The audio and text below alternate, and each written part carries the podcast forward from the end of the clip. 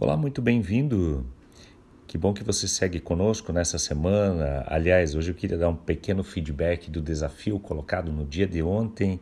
Muito bacana. 12, 13 pessoas retornaram dizendo que toparam o desafio e, na medida do possível, vão receber um retorno nosso para motivar adiante. Não, eu sei que você não precisa disso para é, ter a real motivação para refletir na lei do Senhor. Aliás, o desafio desta semana adiante é percebermos que o conceito de lei na Bíblia não é apenas fator limitador, não tem um caráter como nós entendemos geralmente como negativo, como algo que impede de me realizar aquilo que eu tenho vontade.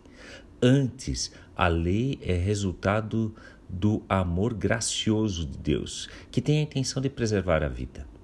Para o dia de hoje, nós temos como é, desafio dois versículos, então hoje não tem desculpa, né? Se ontem você não topou o desafio do Salmo 119, que eram 177 versículos, hoje são apenas dois. Mas esses dois, neles, Jesus ele vai aprofundar o conceito é, de um mandamento. Isso acontece com alguns exemplos no conhecido Sermão da Montanha, os capítulos 5 a 7 do livro de Mateus, e no de hoje relacionado ao mandamento não matarás, o quinto mandamento. Jesus ele vai dizer: Vocês ouviram que foi dito aos antepassados: Não matarás. Mas eu lhes digo. Quando Jesus vem com essa, mas eu lhes digo, ele vai aprofundar o conhecimento, bem como trazer um novo significado.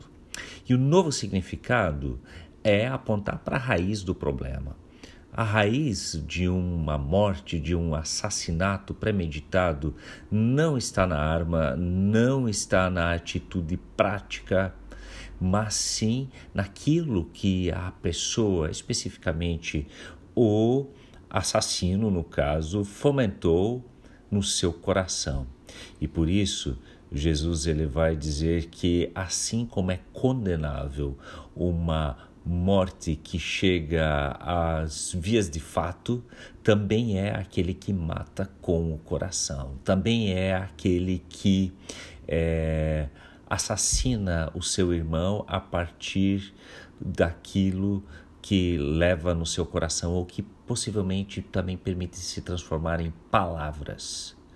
Portanto, a abrangência do mandamento, não matarás, se torna muito mais ampla e assim, de repente, todos nós somos confrontados com a realidade de que o nosso coração tem a tendência ao assassinato.